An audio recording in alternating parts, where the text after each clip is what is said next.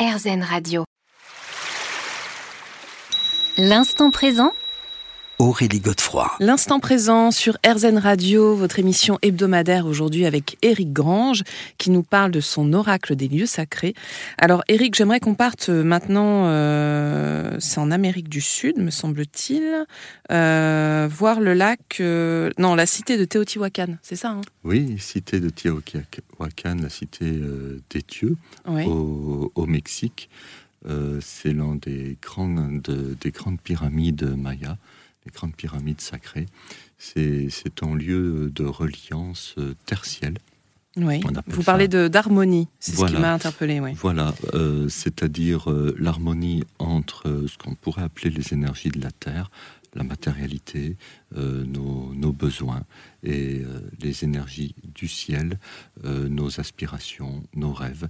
Et dans cet espace-là, qui du reste est aussi un espace de guérison pour les Mayas, eh bien, on peut se rapprocher de ce qui pourrait ressembler à un, alignement, c'est-à-dire c'est un lieu idéal pour dire qu'est-ce que j'ai à ajuster dans ma vie, euh, que ce soit dans mes relations sentimentales ou professionnelles, euh, familiales, pour ah, me sentir un peu plus, un peu plus juste avec moi-même, un peu mieux avec moi-même.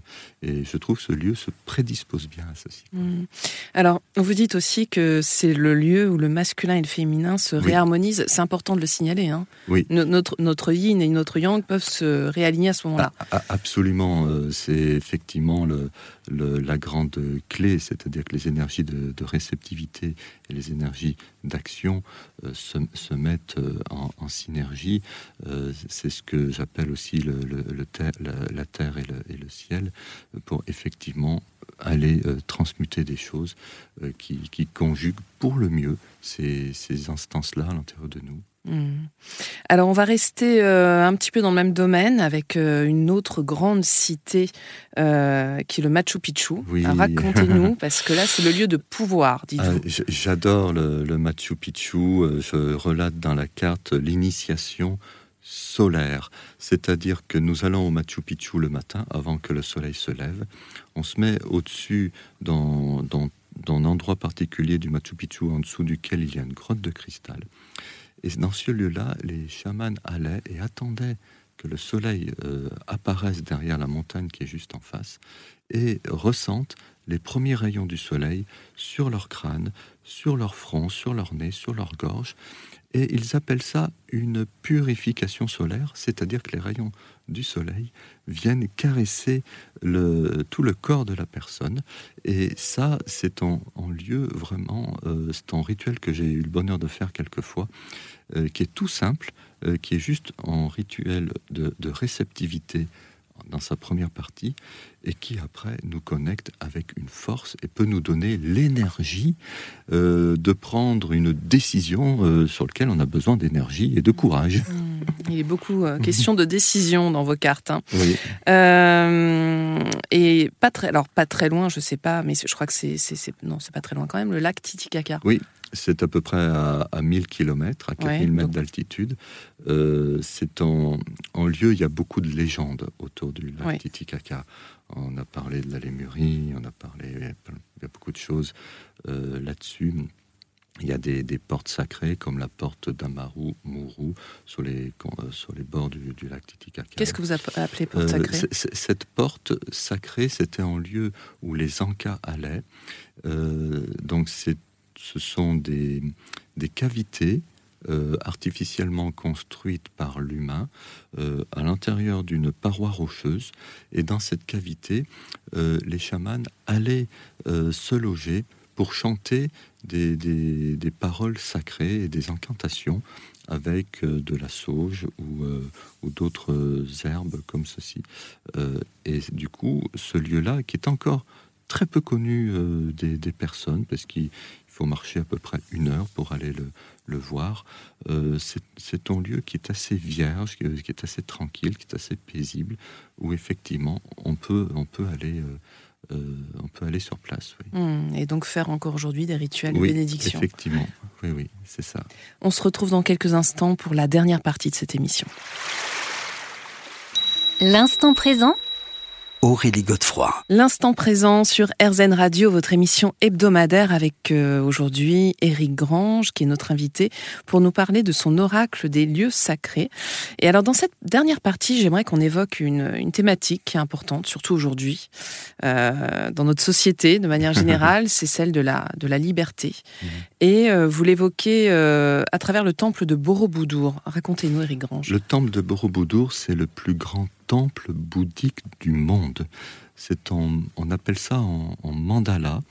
Il se trouve où, pardon? Donc, il se trouve sur l'île de Java, en Indonésie, à côté de Bali. Et euh, c'est un parcours, imaginons un parcours euh, euh, carré sur lequel, à chaque fois que nous terminons en, en tour, nous montons d'un étage. Et il y a comme ceci sept étages pour arriver au stupa, c'est-à-dire au, grand Bouddha, euh, qui est situé en haut du temple de Borobudur. Donc c'est un parcours assez long, il faut peut-être 2-3 euh, heures pour le faire, et peut-être plus si on le fait en faisant attention à ce qui se passe à l'intérieur de nous. Donc en conscience Voilà, en conscience. et, euh, et, donc ces sept étages symbolisent euh, les sept chakras. Euh, alors rappelez-nous ce que c'est les chakras. Les chakras, ce sont des centres d'énergie. Nous en avons sept, entre le premier qui se trouve autour du, du, sexe, le deuxième qui se trouve au niveau du, du bas-ventre, donc plutôt destiné aux, émotions, le troisième au niveau du plexus, plutôt en chakra de, puissance, le quatrième celui du cœur, donc en chakra de, de réceptivité, le cinquième celui de la voix, euh, le sixième celui de la pensée et le septième, on dit le chakra spirituel. Ce qui est intéressant d'observer, c'est que ces chakras ont une polarité alternative, yin et yang, euh, entre la c'est-à-dire que le premier chakra plutôt sexuel, le troisième le, le plexus, le cinquième la voix, ce sont des chakras émissif, alors que le, deuxième, celui des, plutôt des émotions, euh, le, quatrième, celui du, cœur, euh, et donc euh, le, sixième, celui de l'intuition, sont des chakras plutôt féminins qui invitent plutôt à la, à la réceptivité et, et à l'ouverture.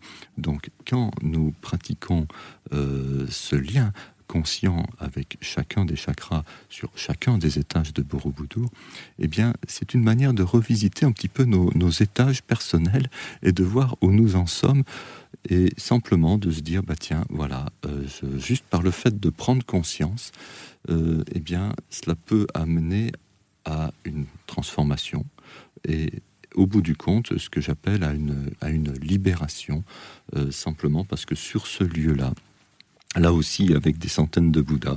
Il y a une sorte de d'aide divine qui se fait autour de nous et qui nous invite à, à, justement des, des, prises de conscience et ces prises de conscience. Alors notamment, euh, oui, notamment matériel. Vous dites le Bouddha vous libère d'une dépendance matérielle. Oui. Donc c'est pas juste spirituel. Hein. Non. Euh, si on regarde de près, il y a, il y a, nous pouvons avoir des accroches matérielles euh, jusque-là, ça va, mais des fois, nous avons des accroches matérielles qui ne, nous nourrissent pas, mais qui plutôt nous consomment de l'énergie. Et c'est euh, ben, le, bon endroit pour justement s'intéresser à ça, revisiter un petit peu nos dépendances. Hmm. Et, et, se libérer, dites-vous, des désirs superflus qui nous enchaîne en harmonisant nos centres de conscience. Voilà. Donc ça, c'est très très important.